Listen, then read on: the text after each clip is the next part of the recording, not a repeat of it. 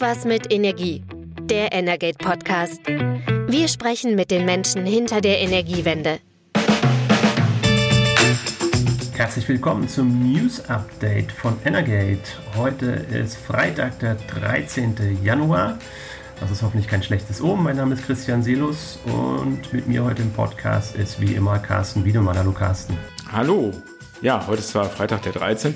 Ähm, da kann ich jetzt persönlich sagen, ich wurde mal an einem 13. geboren und hatte folglich auch schon ein paar Mal an diesem Tag Geburtstag. Also ich fand ihn eigentlich immer ganz gut.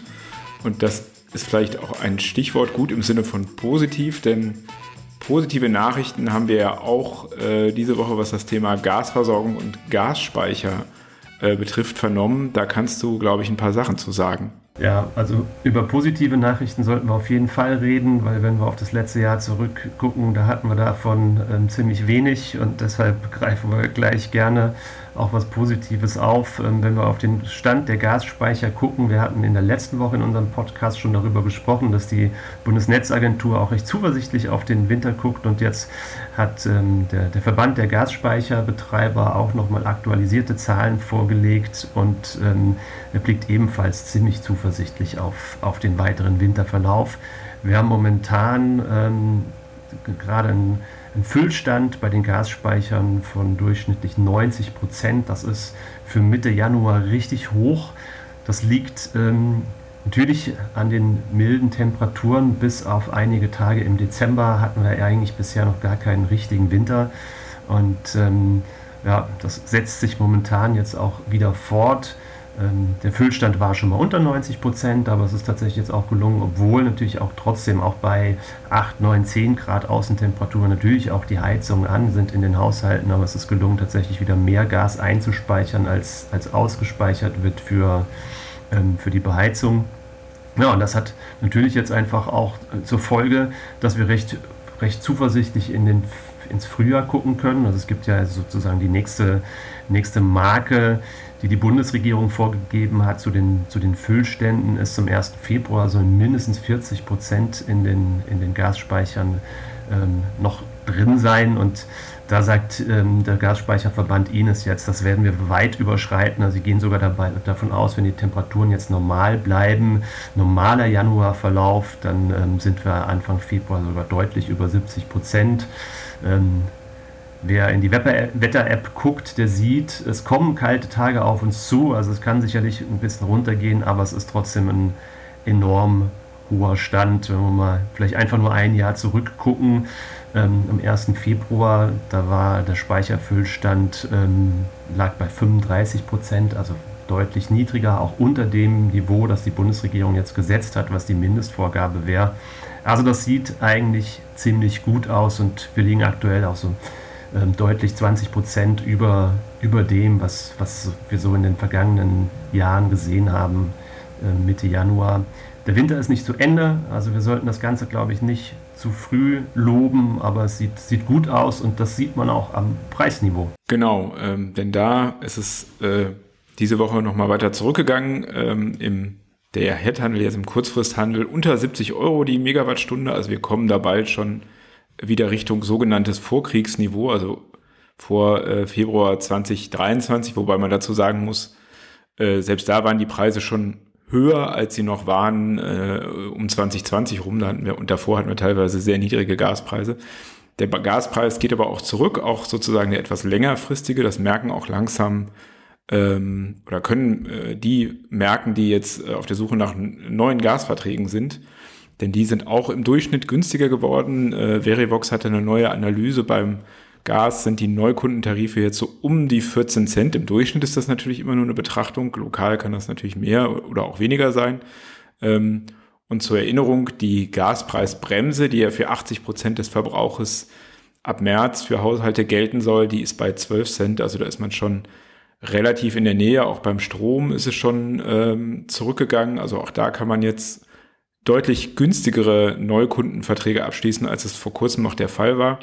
Da liegt der ähm, Schnitt jetzt, ähm, muss ich nochmal gucken, bei 42,7 Cent. Ähm, da liegt ja die Strompreisbremse bei 40 Cent, also da ist man auch schon nah dran. Und äh, Verivox weist eben darauf hin, dass es im Oktober, also vor drei Monaten, war der Durchschnittspreis für Neukunden noch 56 Cent. Also da ist es deutlich runtergegangen. Das ist für Verbrauchende natürlich ganz erfreulich, ähm, kann den Staat dann auch ein bisschen freuen, wenn er für die Gas- und Strompreisbremsen nicht so viel bezahlen muss, wie er das vielleicht erwartet hätte. Und ähm, klar, die Kehrseite der ganzen Sache ist natürlich, dass ein Grund für die niedrigen Preise äh, auch das milde Wetter ist, was natürlich insgesamt nichts Gutes verheißen lässt. Der Deutsche Wetterdienst hat heute dazu auch nochmal Daten veröffentlicht und gesagt, daran wird sich jetzt auch erstmal nicht so viel ändern. Also es bleibt milde. Und das ist na kein gutes Signal, wenn es jetzt schon so warm ist, wie soll das erst in diesem Sommer werden? Das rückt den Klimaschutz ja eigentlich auch wieder in den Fokus. Das ist sicherlich ein Thema, das im letzten Jahr auch irgendwie ein Stück weit gelitten hat. Und ähm, ja, passend dazu gibt es eigentlich auch eben dann die nicht so positiven Nachrichten der Woche, wenn wir ins Braunkohlerevier in Nordrhein-Westfalen gucken. Lützerath ist das Stichwort. Genau, also äh, ein kleiner Ort mit gerade mal einem Dutzend Häusern, der jetzt äh, weltweit bekannt ist, ähm, eben weil er so zu einem starken Symbol für den Klimaschutz geworden ist. Ähm, die Geschichte ist ja äh, ist ja bekannt oder kurz erzählt, der, dass der Ort ist eben der einzige, der noch verbliebene äh, oder der einzige Ort, der noch abgebaggert werden soll im Braunkohlerevier. Die anderen konnten durch diese Einigung zwischen dem Land NRW und RWE erhalten bleiben. Zur Erinnerung, der Kohleausstieg wurde ja vorgezogen auf 2030 dort. Dafür könnten, konnten einige Ortschaften eben im Revier Garzweiler erhalten bleiben. Lützerath eben nicht. Das Dorf ist auch schon lange leer gewesen. Also die Bewohner äh, sind weggezogen. RWE hat die Häuser gekauft und die haben neue Häuser sich bauen können in der Nähe. Ähm, aber nun ist es eben so ein starkes Symbol, dass jetzt eben mit der Abbaggerung da sich sehr viel Protest organisiert hat und der trifft eben vor allen Dingen die Grünen, ähm, die ja, das fällt ihnen jetzt, würde ich sagen, so ein bisschen auf die Füße, vor einigen Jahren selber dort gerne standen, eben auch an den Abbruchkanten und äh, gegen den Kohleabbau demonstriert haben und jetzt eben, wenn man äh, dann in der Regierung ist und eben auch Kompromisse schließen muss, ähm, dann eben Schwierigkeiten hat zu erklären, warum es eben doch sinnvoll sein kann. Also der Minister hat ja diese Woche davon gesprochen, äh, dass Lützerath äh, ein falsches Symbol eben für Klimaschutzproteste sei. Ähm, da hat er vielleicht ein Stück weit recht. Natürlich ist es so, dass 1,5 oder das 2-Grad-Ziel beim, bei der Erderwärmung, das hängt jetzt nicht davon ab, ob die Kohle da abgebaggert wird oder nicht. Da ist es jetzt viel entscheidender, wie jetzt Indien oder China bei der Kohleverstromung weitermachen oder bei den Emissionen.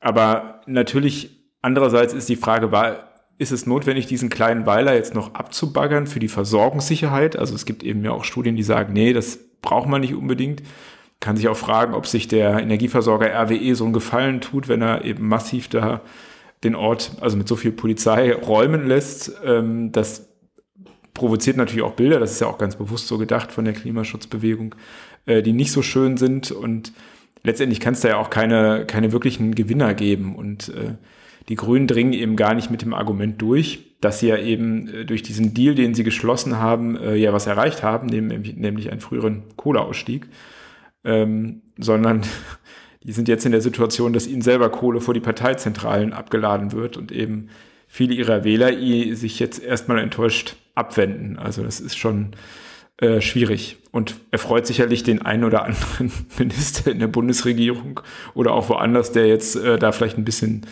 ähm, aus dem Spotlight geraten ist.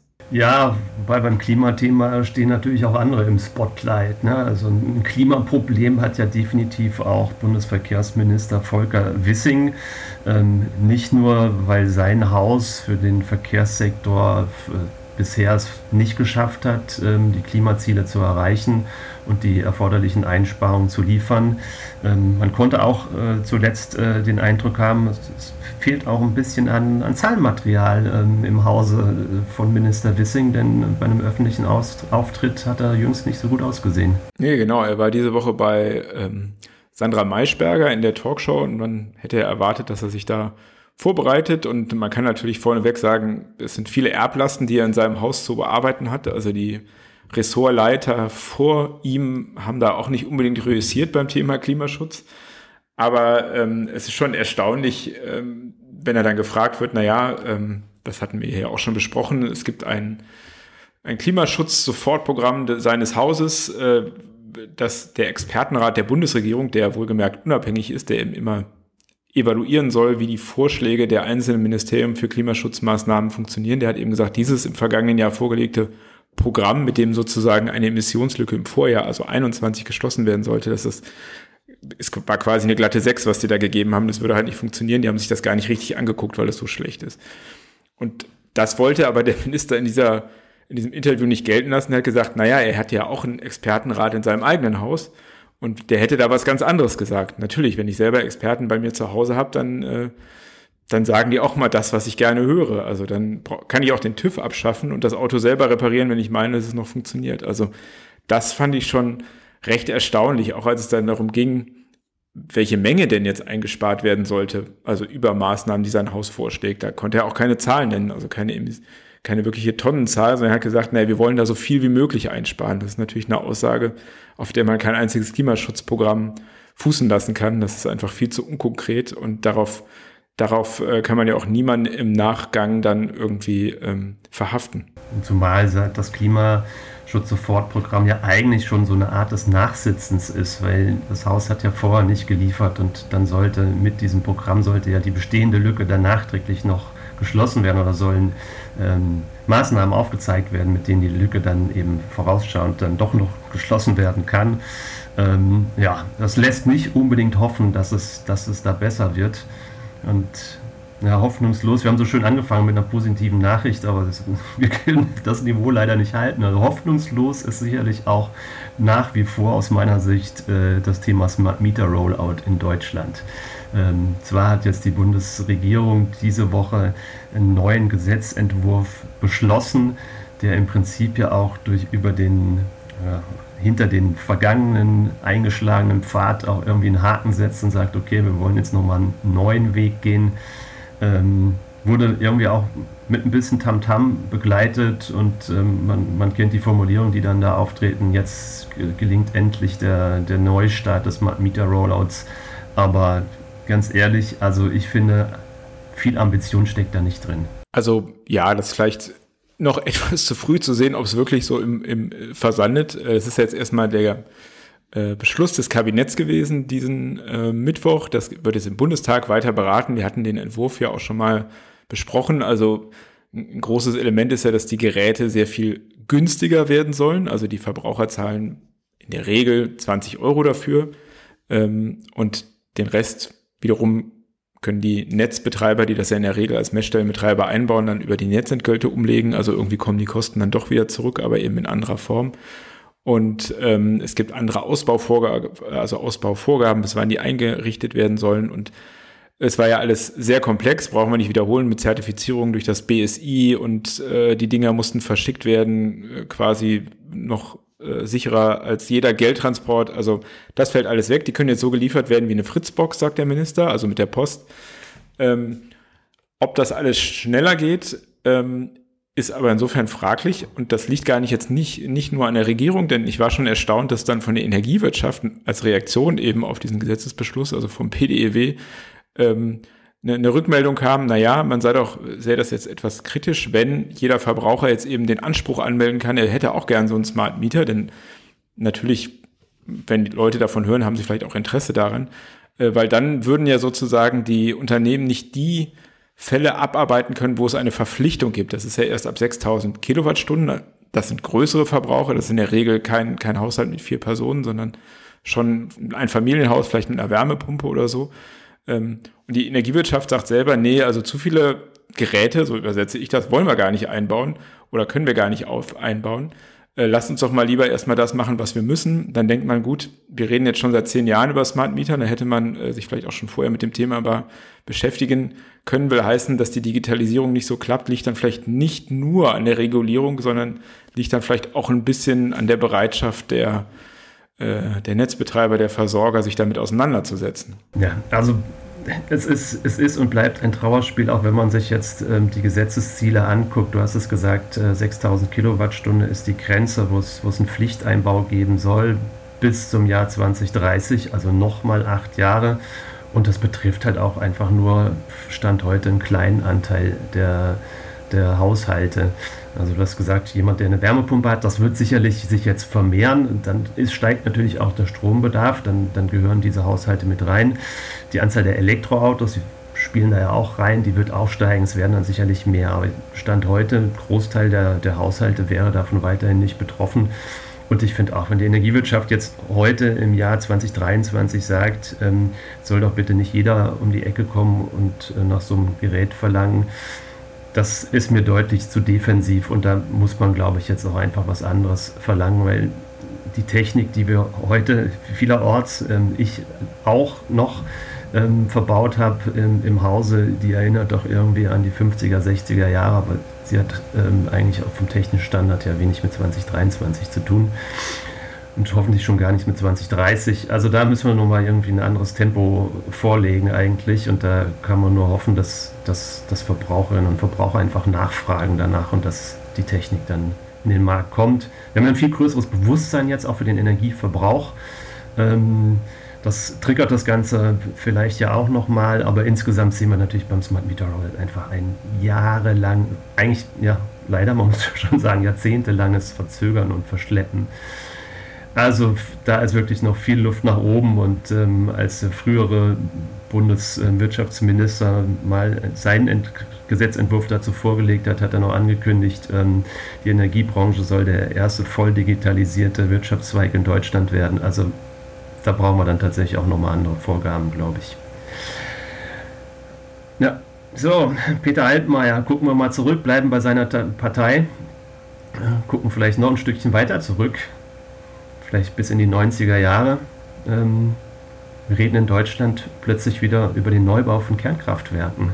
Wir reden ja nicht über diesen ähm, Neustart der Kernenergie, das macht die CDU ähm, in der Weimarer Erklärung. Das ist äh, ein Papier, was äh, jetzt kursiert. Das ist für, den, für das Treffen des Parteivorstandes der CDU äh, an diesem Wochenende in Weimar. Alle Parteien treffen sich ja im Moment zu ähm, solchen Vorstandsklausuren und Fraktionsklausuren und äh, schreiben dann Papiere und die CDU hat das eben auch getan und in diesem Papier steht eben äh, drin nicht nur, dass man eben die Kernenergie, die bestehenden Kraftwerke bis 2024 äh, noch laufen lassen sollte. Das hat auch die CSU letzte Woche gefordert. Das sagt ja auch die FDP immer wieder. Nein, die CDU würde auch gerne wieder über das Thema Kernenergie, also Neubau von Kernkraftwerken diskutieren. Ähm, naja, gut, es ist halt ein Papier. Ähm, wie realistisch sowas wirklich ist, äh, ich weiß gar nicht, ob man wirklich darüber reden sollte, ähm, aber wir können das ja mal fiktiv annehmen, dass jetzt wieder neue äh, Kraftwerke neu gebaut werden sollten. Ja, wir können für uns selber mal einschätzen, für wie realistisch wir das halten. Ich glaube, da sind wir uns relativ einig, dass es in Deutschland, ähm, egal welche ähm, Energiesituation wir momentan haben, dass, ne, dass eine Diskussion über den oder dass ein Neubau von Kernkraftwerken hierzulande eigentlich nicht mehr, nicht mehr denkbar ist. Ähm, es mag sicherlich Leute geben, die da anderer Ansicht sind. Ähm, ja, die CDU hat ein Papier, spricht sie davon, man sollte das doch bitte mal vorurteilsfrei prüfen. Ähm, ich sehe vor allem, dass man den Punkt eigentlich so ein bisschen in die Öffentlichkeit bringen möchte.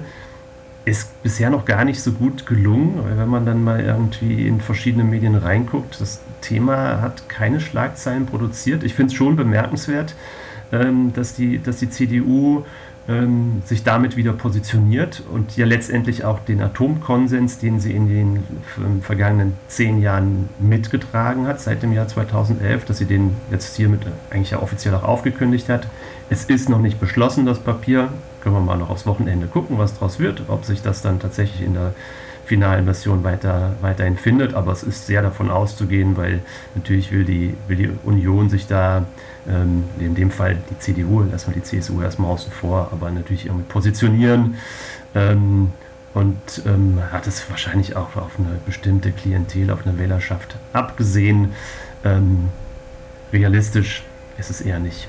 Genau, das ge etwas Gefährliche daran an dieser Diskussion ist immer, da wird ja auch manchmal in, im konservativen Rand dann immer auch gerne mit dem Thema Versorgungssicherheit, Blackout-Gefahr gespielt. Da gab es übrigens diese Woche auch eine interessante Analyse von einer wissenschaftliche, die gesagt hat, nee, da besteht kein Risiko, nicht vor dem Herkunft, äh, dass wir zu wenig Erzeugung hätten, vielleicht durch Cyberattacken, aber sozusagen nicht dadurch, dass wir das Energiesystem umbauen. Ähm, und dann wird eben so getan, ja, die Kernenergie ist eine eine Lösung. Dann muss man sich mal angucken, in der jetzigen Situation, selbst äh, wenn wir so entscheiden würden, es dauert eben, also wenn man überhaupt davon ausgeht, dass sowas genehmigt würde, was äußerst fraglich ist, wenn es super schwer ist, überhaupt noch ein Windrad, äh, Windrad zu bauen, dürfte es bei Kernkraftwerken neuen fast unmöglich sein, das in 10 oder 15 Jahren hinzukriegen. Das kann ich mir nicht vorstellen. Und dann ist natürlich, und da bin ich wirklich jetzt relativ ideologiefrei, ähm, es ist auch eine Kostenfrage. Und ähm, wir wissen aus Großbritannien, die Neubauten da wurden nur äh, realisiert, dadurch, dass der Staat eben Subventionen gegeben hat. Und das ist immer das, was man den Erneuerbaren lange vorgeworfen hat. Vielleicht auch zu Recht, die wurden eben subventioniert. Ähm, das müsste man bei der Kernenergie auch tun. Und dann ist es natürlich auch das falsche Ende. Also wir haben immer noch kein Endlager, obwohl wir seit 40 Jahren die Atomenergie nutzen. Ähm, wir wissen noch nicht mal, wann wir eine Entscheidung für ein Endlager getroffen haben. Es gibt Bundesländer, die nach Kernenergie rufen, aber auf keinen Fall ein Endlager haben wollen. Also eine vollkommen unehrliche Diskussion. Ähm, bevor man da nicht eine Entscheidung hat, braucht man auch nicht darüber nachdenken. Und das ist eben auch der Unterschied zu Finnland. Da gibt es eben ein Endlager und auch einen gesellschaftlichen Konsens.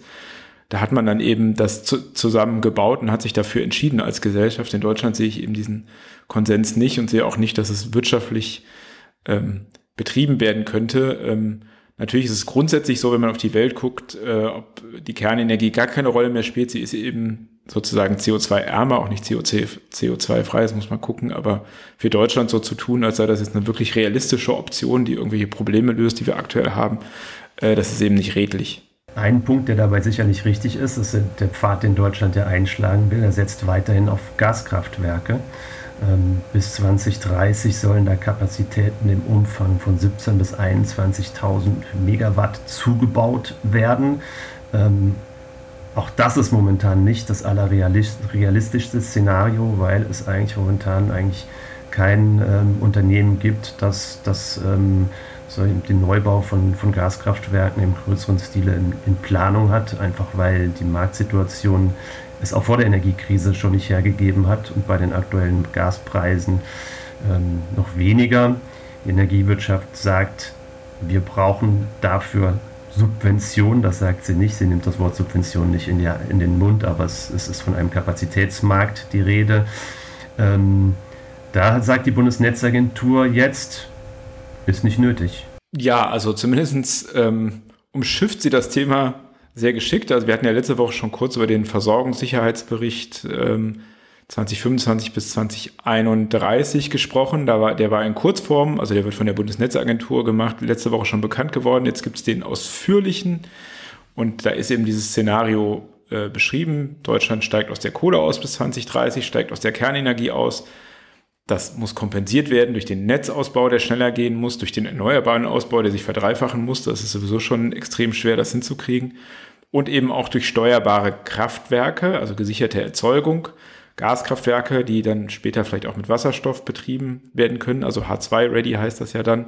Und da wird eben dieser Bedarf äh, errechnet von 17 bis 21 GW. Und dann wird aber darauf hingewiesen, dass es eben da schon jetzt Mechanismen gibt über EEG oder KWK-Gesetz. Und da wird eben dezidiert nicht gesagt, naja, wir bräuchten vielleicht noch mehr, ähm, um Unternehmen sozusagen dazu zu bringen, dass sie investieren. Aber die Unternehmen sagen eben genau das. Äh, uns reicht der Rahmen im Moment nicht. Und die Bundesnetzagentur sagt eben, naja, wir, es gibt ja Preisspitzen und auch wenn die Kraftwerke da nicht so oft laufen, dann laufen sie eben in Zeiten, wo der Strom sehr teuer ist. Äh, und damit finanzieren die sich dann. Das ist ja das Prinzip des Energy-Only-Marktes. Und der reicht aber offenbar ja nicht, um diese Investitionen in den anzuschieben. Und eigentlich hat man aus dem Bundeswirtschaftsministerium, die starten jetzt ab Februar so eine große Plattform, klimaneutrales Stromsystem, wo eigentlich jeder davon ausgeht, dass am Ende Kapazitätsmärkte rauskommen oder irgendwelche Mechanismen oder Geld, sprich für Kraftwerksbetreiber, dass sie die Anlagen bauen und in Reserve halten. Und die Bundesnetzagentur ist da doch jetzt sehr defensiv mit ihrem Bericht. Den kann man eigentlich fast so lesen. Und einige Energieverbände wie der BNE lesen das auch so, dass die Versorgungssicherheit sich eben ohne Kapazitätsmärkte, die ja Geld kosten natürlich, ähm, regeln lässt. Also ist, ist ganz spannend, dass da so ein bisschen die Behörde vom Ministerium, was ja eigentlich übergeordnet ist, so ein bisschen abweicht. Ja, ja das ist absolut ein interessanter Punkt und vor allem ein Punkt, der uns, glaube ich, in den nächsten Wochen und Monaten ähm, immer mal wieder begegnen wird. Ähm, deshalb haben wir auch unseren Podcast, damit wir äh, die Geschehnisse Woche für Woche zusammenfassen. ähm, so wie jetzt, heute, 13. Januar, Freitag. Ähm, Carsten, vielen Dank. Ähm, du hast uns heute viele Einblicke gegeben. War interessant und ich freue mich schon auf die nächste Woche. Bis bald. Bis dann. Das war Irgendwas mit Energie, der Energate Podcast. Tägliche Infos zur Energiewende liefern wir auf www.energate-messenger.de.